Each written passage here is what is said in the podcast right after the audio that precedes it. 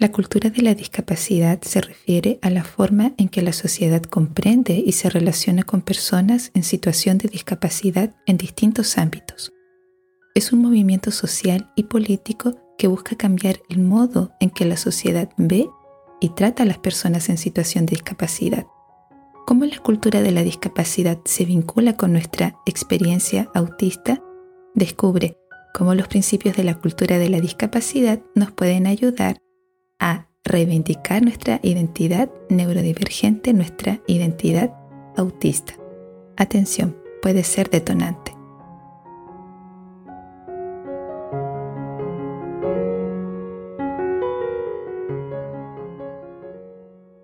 Bienvenido, bienvenida a Café Autista. Yo soy Nel y me alegra que estés aquí. Este es mi espacio. Abordaré distintos temas desde mi experiencia y mirada autista. Espero estés confortable. Comenzamos. Históricamente las personas han sido consideradas como portadoras con discapacidad, sea esta física, sensorial e intelectual, han sido excluidas y marginadas socialmente. Se les ha considerado menos capaces, objeto de lástima y se les ha negado la participación plena en la vida social, económica, religiosa, política, etc.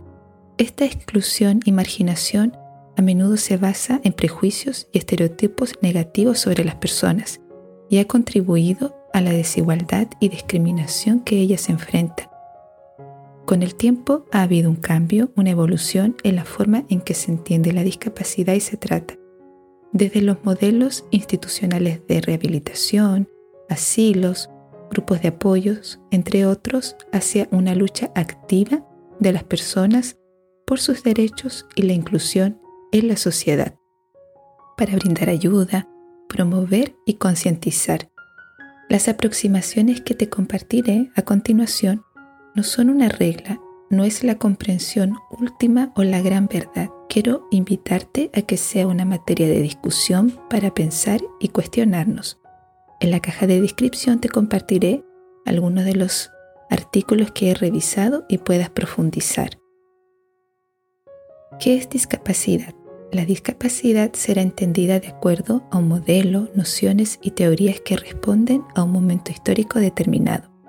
Hay quienes entienden la discapacidad como condición. Se refiere a las limitaciones físicas, mentales o sensoriales de una persona que pueden impedir su capacidad de realizar actividades cotidianas y participar plenamente en la sociedad. Las discapacidades pueden ser congénitas, es decir, presentes desde el nacimiento o adquiridas durante la vida como resultado de una lesión, enfermedad o envejecimiento.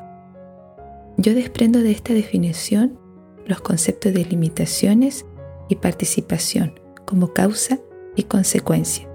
Me pregunto, ¿la discapacidad entonces es propia de la persona? ¿Es dado por el contexto?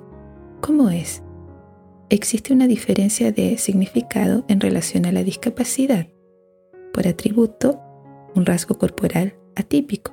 La discapacidad tendría su origen en sentido corporal funcional, lo que ha llevado a denominar a las personas como raros, inválidos, lisiados e idiotas, porque de acuerdo a esta definición, su cuerpo no está bien y determina a la persona.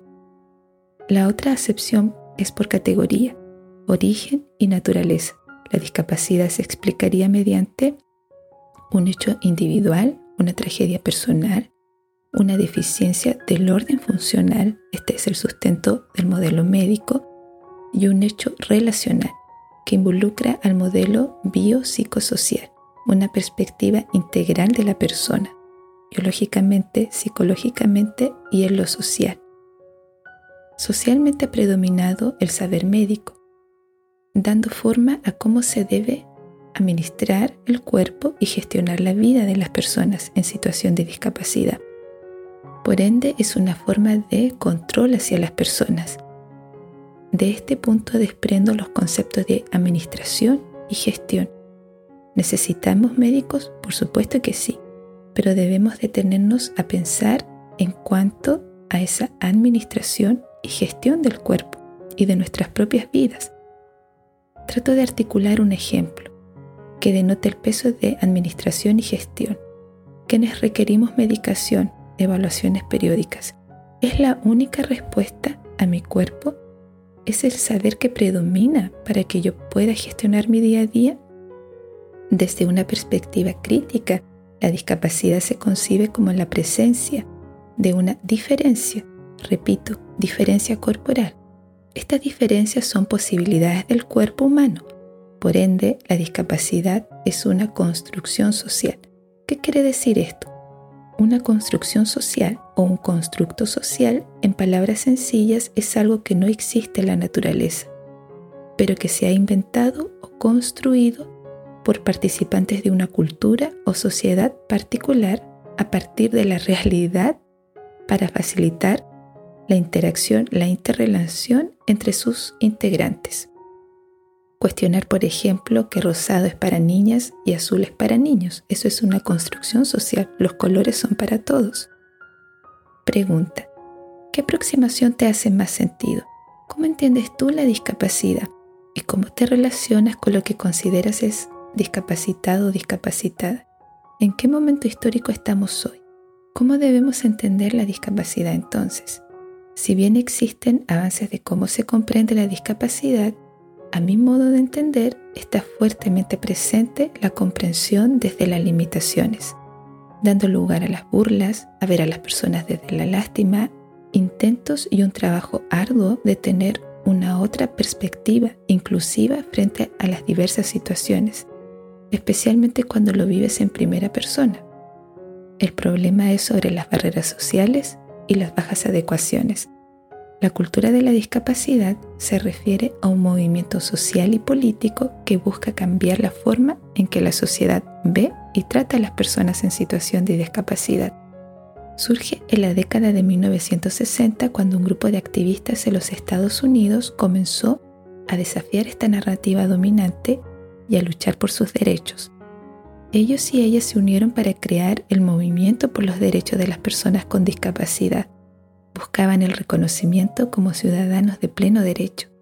En las décadas siguientes, este movimiento se expandió a nivel mundial y dio lugar a la cultura de la discapacidad, que promueve la inclusión, el respeto y la valorización de la diversidad de las personas.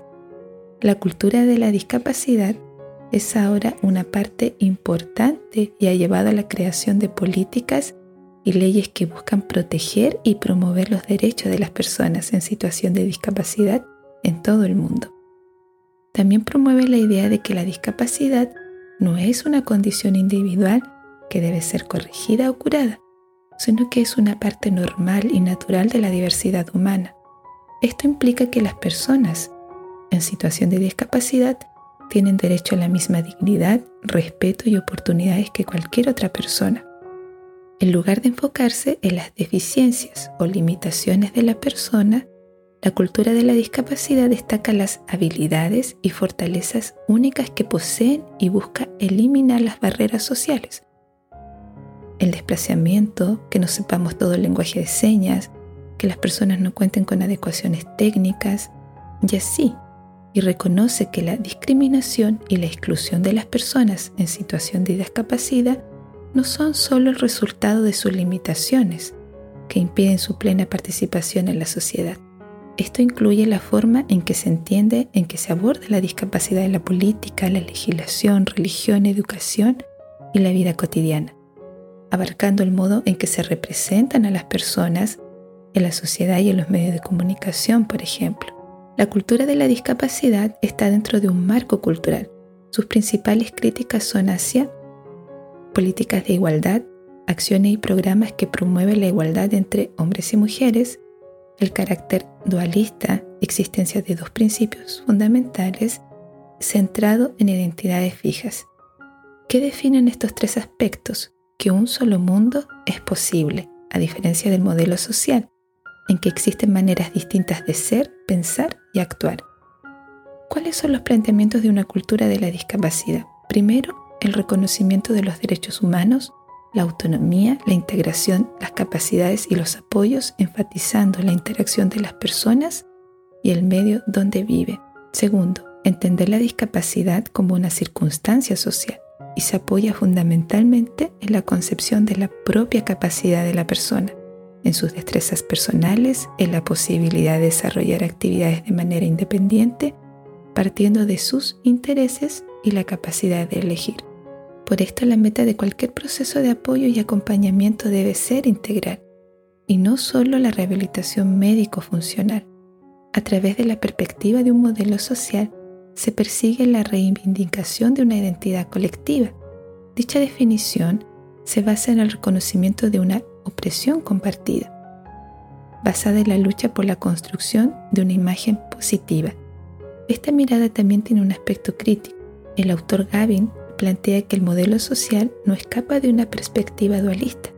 No se debe eliminar el plano social, el deterioro, el dolor, el sufrimiento que acompaña al cuerpo, aquellas experiencias corporales inherentes de la persona. Eso no lo debemos ignorar. Las últimas crisis de epilepsia que he tenido me han dejado con unas crisis de migraña que han durado tres días. Considero que es cierto lo que plantea el autor.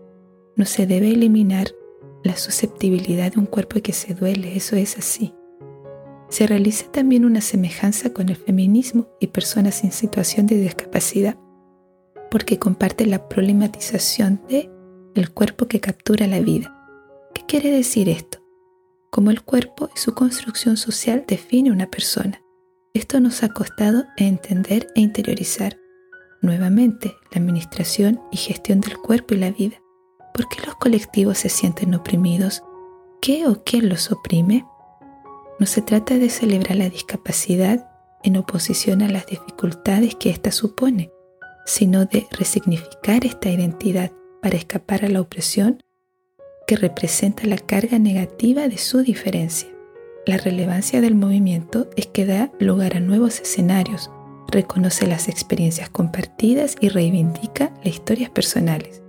La función de la cultura de la discapacidad reconoce la diferencia, rompiendo el esquema de la limitación de una persona. Por ejemplo, romper con el lenguaje patologizante del modelo médico ya no diríamos comorbilidades, sino co-ocurrencias que acompañan a una persona. Yo te he contado mis co-ocurrencias, epilepsia, depresión. Decir que me acompaña la verdad me, me ha ayudado. Reconocer que existen distintas realidades, la posibilidad de afirmarse como otro, como otra diferente, no sobre la idea de una identidad fija, de la experiencia común, sino como una multiplicidad de experiencias que se construyen en la discapacidad. Llegamos al punto de encuentro con el autismo. Las neurodivergencias en general también han sido históricamente mal entendidas y estigmatizadas.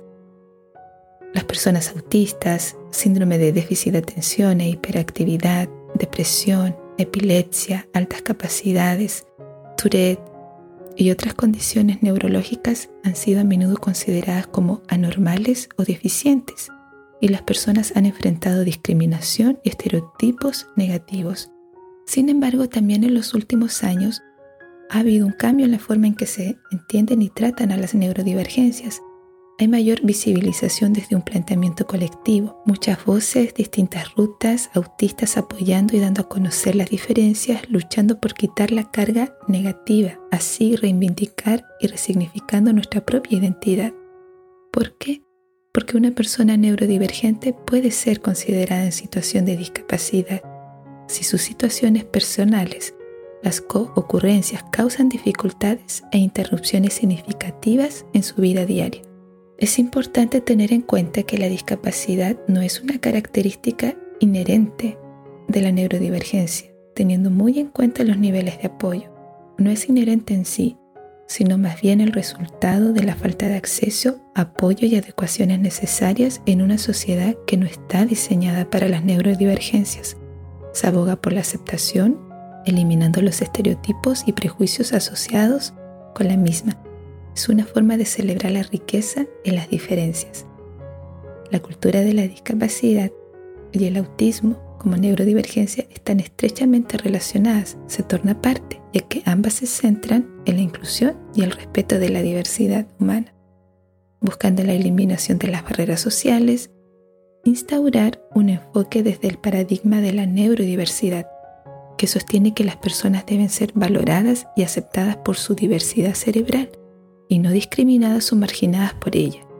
Eliminación de todo tipo de discriminación por la falta de comprensión sobre las necesidades específicas, lo que a menudo lleva al aislamiento y la marginalización de personas neurodivergentes. Mi estimado, mi estimada, toda esta conceptualización nos debe llevar a distintas interrogantes y a una profunda reflexión de mi actuar en lo cotidiano, cuando me desplazo, cuando estudio, cuando formo personas, cuando trabajo, cuando intervengo, comparto una fe y una espiritualidad y un largo, etcétera.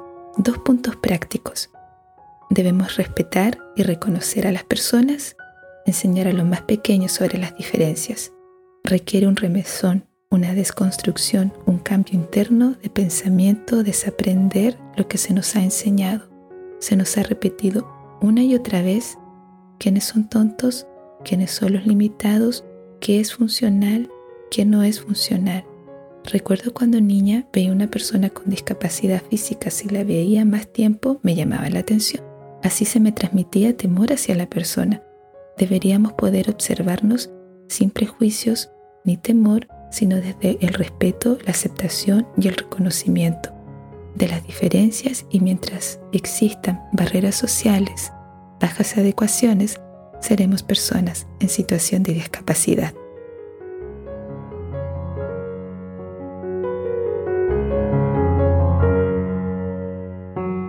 Por hoy voy cerrando. Gracias por estar conmigo.